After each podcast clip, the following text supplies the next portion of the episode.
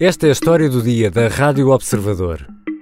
Pode ser o início do fim de Putin?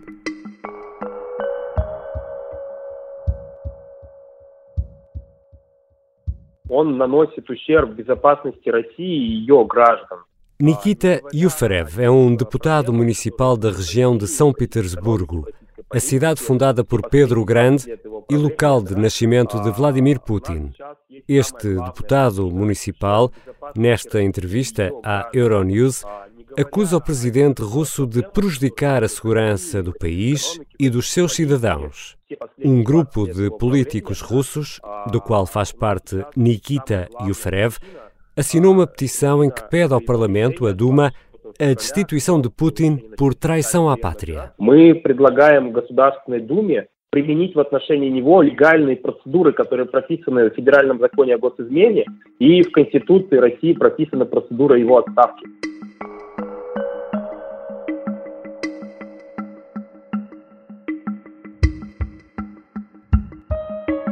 O avanço das tropas ucranianas terá dado força à contestação interna na Rússia. A acreditar nos relatos entusiasmados de Kiev, os militares russos fugiram de cidades como, por exemplo, Kharkiv. Dentro de portas, há vozes que se levantam contra Putin até nas televisões controladas pelo Kremlin e também por parte de políticos como Yufarev, que ouvimos há pouco. Hoje vou conversar com o historiador e comentador da Rádio Observador, Bruno Cardoso Reis, sobre se estamos a passar de um cenário de impossibilidade de queda de Putin para o início do fim do líder russo. Eu sou o Ricardo Conceição e esta é a história do dia.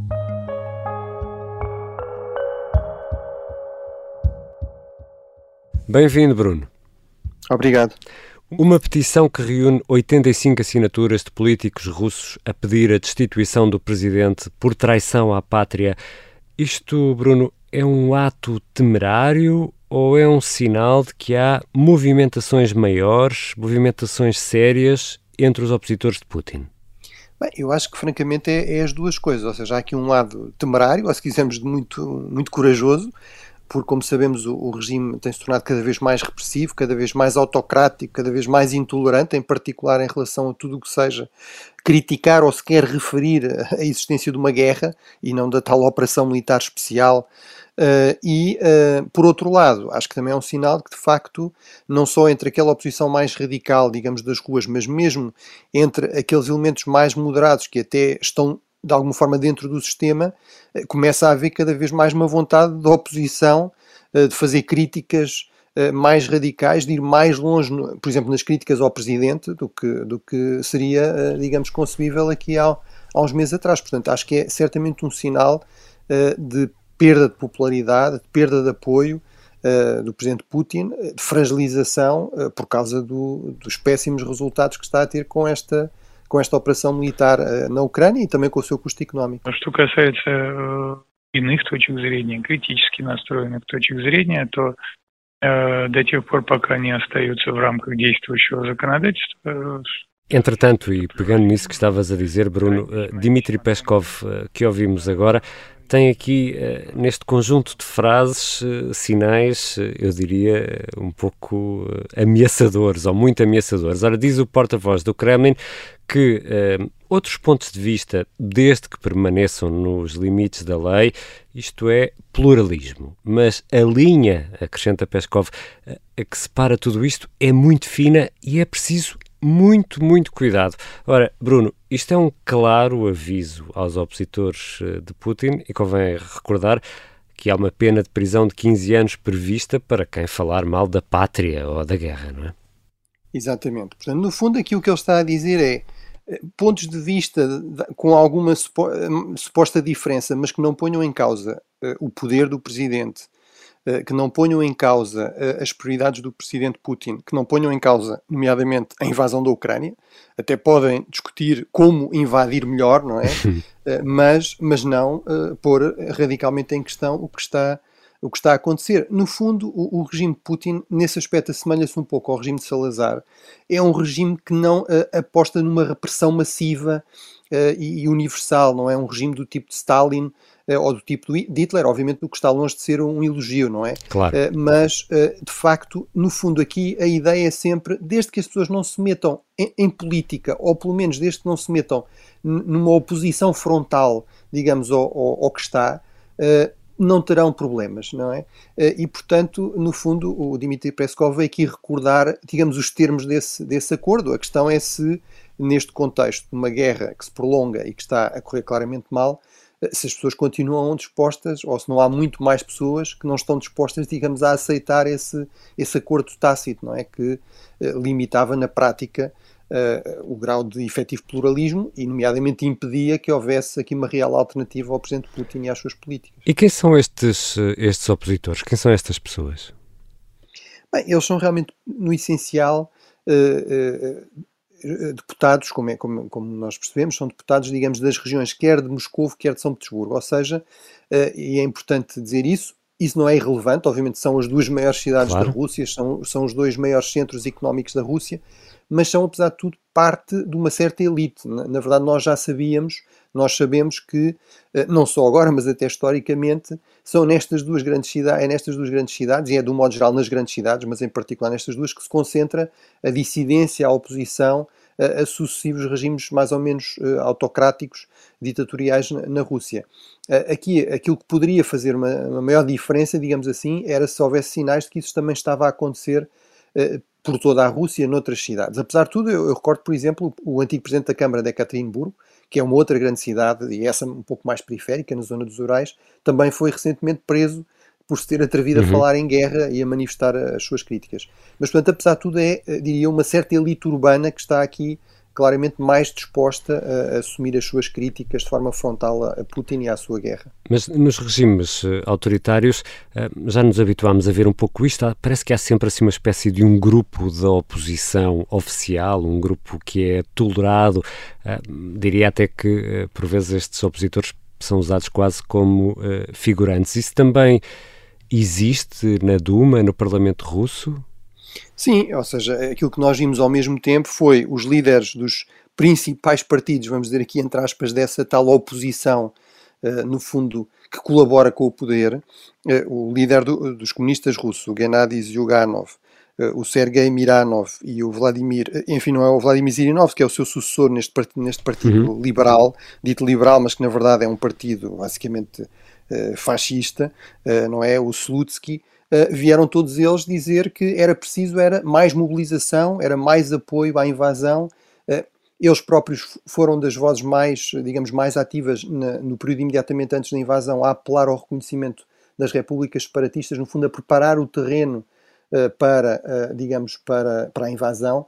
o líder do partido do presidente da, da Rússia Unida é o ministro da Defesa, o Sergei Shoigu, que está obviamente bastante uhum. limitado uhum. nesta altura, digamos, no seu crédito, eh, mas, portanto, essas figuras da tal oposição, no fundo, que, que está aqui a colaborar com, com, o governo, que não põe em questão no essencial o sistema como ele funciona ou o poder de Putin, eh, têm exatamente essa função, no fundo, servirem como coadjuvantes, colaboradores, fazem algumas críticas, mas lá está, sem nunca pôr em questão uh, o essencial, o poder de Putin e aqui, neste caso, a guerra de Putin também contra a Ucrânia. Já voltamos à conversa com o historiador Bruno Cardoso Reis.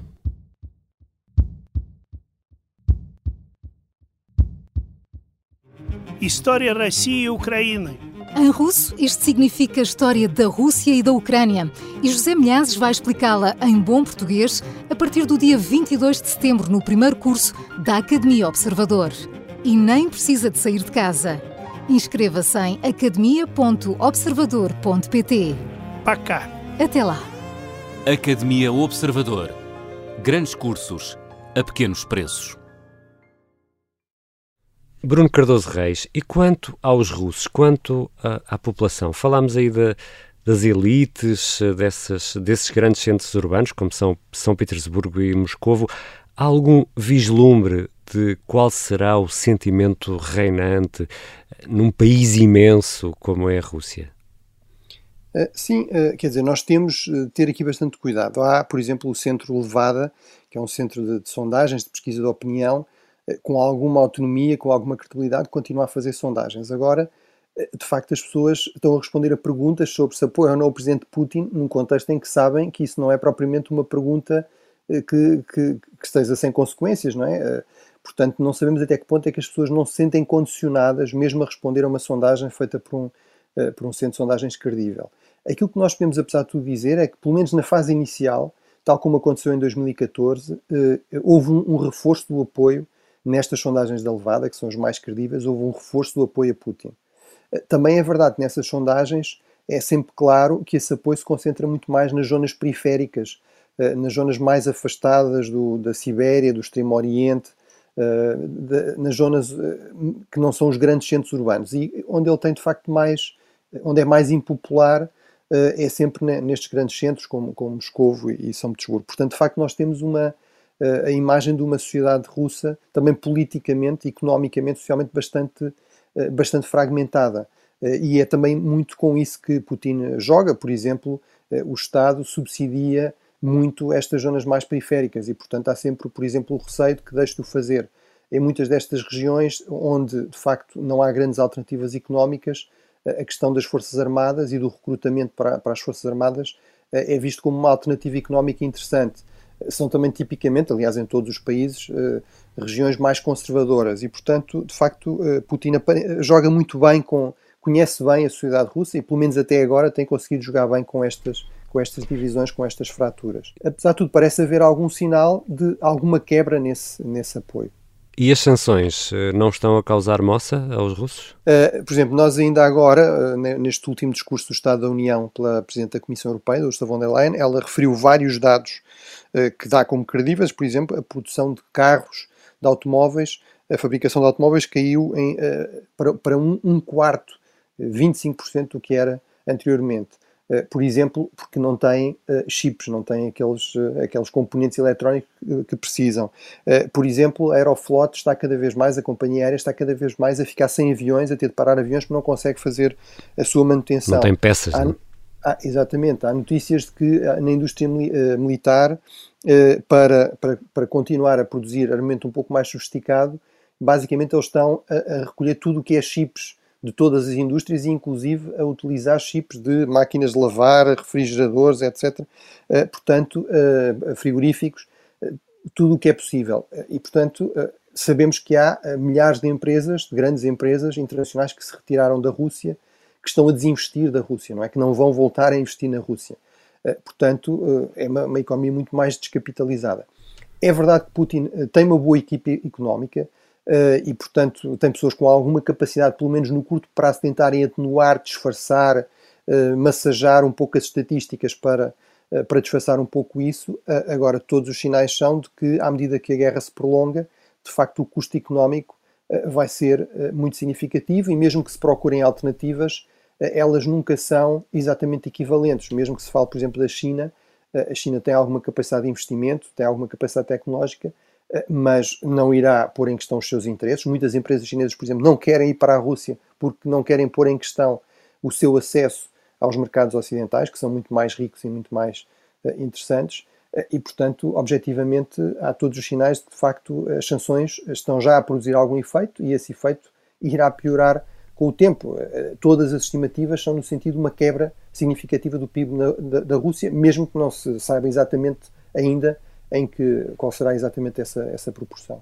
E como é que estão os militares no meio disto tudo, as forças de, de segurança? Putin uh, dá sinais de não ter qualquer problema em humilhá-los publicamente a cada revés. Como é que está a moral das tropas? Bem, isso é realmente assim.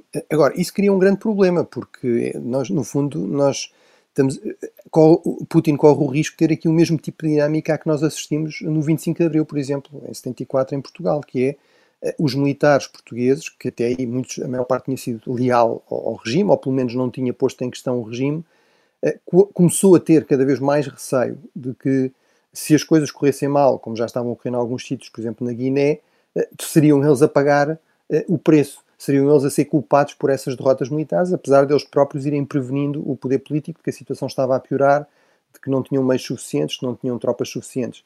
E, portanto, há aqui o risco de que, se isso é feito muitas vezes, eh, Putin depois não consiga também ter oficiais competentes a querer assumir posições de comando, porque, eh, no fundo, sabem que vão assumir uma, uma posição de enorme risco, eh, e, e, de facto é inevitável haver aqui uma crescente tensão entre lideranças civis uh, e, e, militares. E, portanto, uh, isso é bastante perigoso uh, num regime autocrático, em que, obviamente, digamos, a lealdade das forças de segurança das Forças Armadas é fundamental para, para a sobrevivência do regime. É? Há uns dias, Bruno Cardoso Reis, aqui na, na Rádio Observador, levantava-se a hipótese de estarmos aqui perante vários sinais de uma tentativa de mudança uh, na Rússia. Ora, a Rússia é um país uh, imenso, já o dissemos, não muda com petições. Uh, o que é que nos conta a história russa? Que exemplos é que podemos ter para tentar perspectivar aquilo que pode ainda vir aí? Bem, a história russa é realmente rica em episódios em que, eh, de facto, uma derrota numa guerra eh, acaba por minar eh, um regime mais autocrático. O exemplo clássico disso, que muitas vezes é dado, é a guerra russo-japonesa, portanto, em que a Rússia acha que vai ter uma vitória fácil contra o Japão, um pouco como em relação à Ucrânia, subestima o seu, o seu inimigo, sofre uma derrota humilhante em 1904 e 1905 e isso vai levar a uma, a uma revolta, a uma revolução que as forças de segurança se recusam a reprimir as forças militares e, e vai ser, no fundo, uh, o início do fim do regime uh, czarista. Outro exemplo foi nos anos 90, a guerra no Afeganistão também contribuiu muito para desgastar, para minar a legitimidade do regime soviético. E, no entanto, não houve propriamente, num caso como no outro, não houve propriamente um golpe militar. Foi mais uma, digamos, uma revolta a partir de baixo que depois, o, digamos, as, eh, as forças de segurança, as forças militares recusaram a, a reprimir eficazmente. Eh, eu acho que isso, apesar de tudo, eh, será um cenário mais provável, porque para haver um golpe militar é preciso que, ao nível das elites políticas e militares, ao nível da própria estrutura do regime, haja quem queira apostar nessa mudança. Eu acho que há aqui sinais de que muitas destas lideranças estão também muito comprometidas com o sistema, com, com este sistema muito corrupto, e, portanto, provavelmente não quereriam arriscar isso ou se quiserem arriscar isso, ou se vierem a arriscar isso, também temos de ter algum cuidado, porque é possível que o sucessor de Putin não seja uma figura menos nacionalista ou se calhar menos militarista uh, do que ele. Mas eu acho que, enfim, não, é impossível prever. Uh, um golpe, por definição, é uma coisa que exige surpresa, não é? Uh, e mais ainda uma revolução. de facto, não, não, é impossível garantir ou prever. Agora, acho que é possível dizer que a probabilidade eh, de uh, o regime de Putin estar em perigo é maior agora do que era há seis meses atrás. Isso parece-me bastante claro. Ou seja, Bruno, e chegando aqui à pergunta de um milhão de rublos, Putin pode cair? Uh, sim, eu acho que, enfim, qualquer líder político Só os diamantes cair. são eternos, não é? Uh, exatamente. Uh, portanto, enfim, há uma expressão em inglês que é todas as vidas, todo, qualquer vida política acaba quase inevitavelmente em fracasso. ele fez, fez tudo o que é possível para se manter no poder, digamos, ad eterno, portanto, ainda agora alterou a Constituição para se poder manter presidente até 2036 também tem apostado muito no apoio destes diversos setores, dos serviços de segurança, das forças militares e militarizadas, que ele tem multiplicado precisamente para, para dividir para reinar, para evitar que haja apenas um, uma grande força armada que o, que o possa pôr uh, em questão. Uh, agora, eu acho que de facto, sim, uh, acho que o regime de Putin está mais fragilizado, está mais em risco do que estava no passado. Agora, seria realmente wishful thinking, seria precipitado dar por adquirido que, que, que vai cair. Não é? Acho que isso de facto é uma, é uma afirmação que não podemos fazer ainda. Obrigado, Bruno. Obrigado. Bruno Cardoso Reis é historiador, especialista em relações internacionais e comentador da Rádio Observador. Podemos ouvi-lo de segunda a sexta no Gabinete de Guerra e às quartas no Café Europa. Todos estes conteúdos estão disponíveis em podcast. Esta foi a história do dia. A sonoplastia e a música do genérico são do João Ribeiro. Eu sou o Ricardo Conceição. Até amanhã.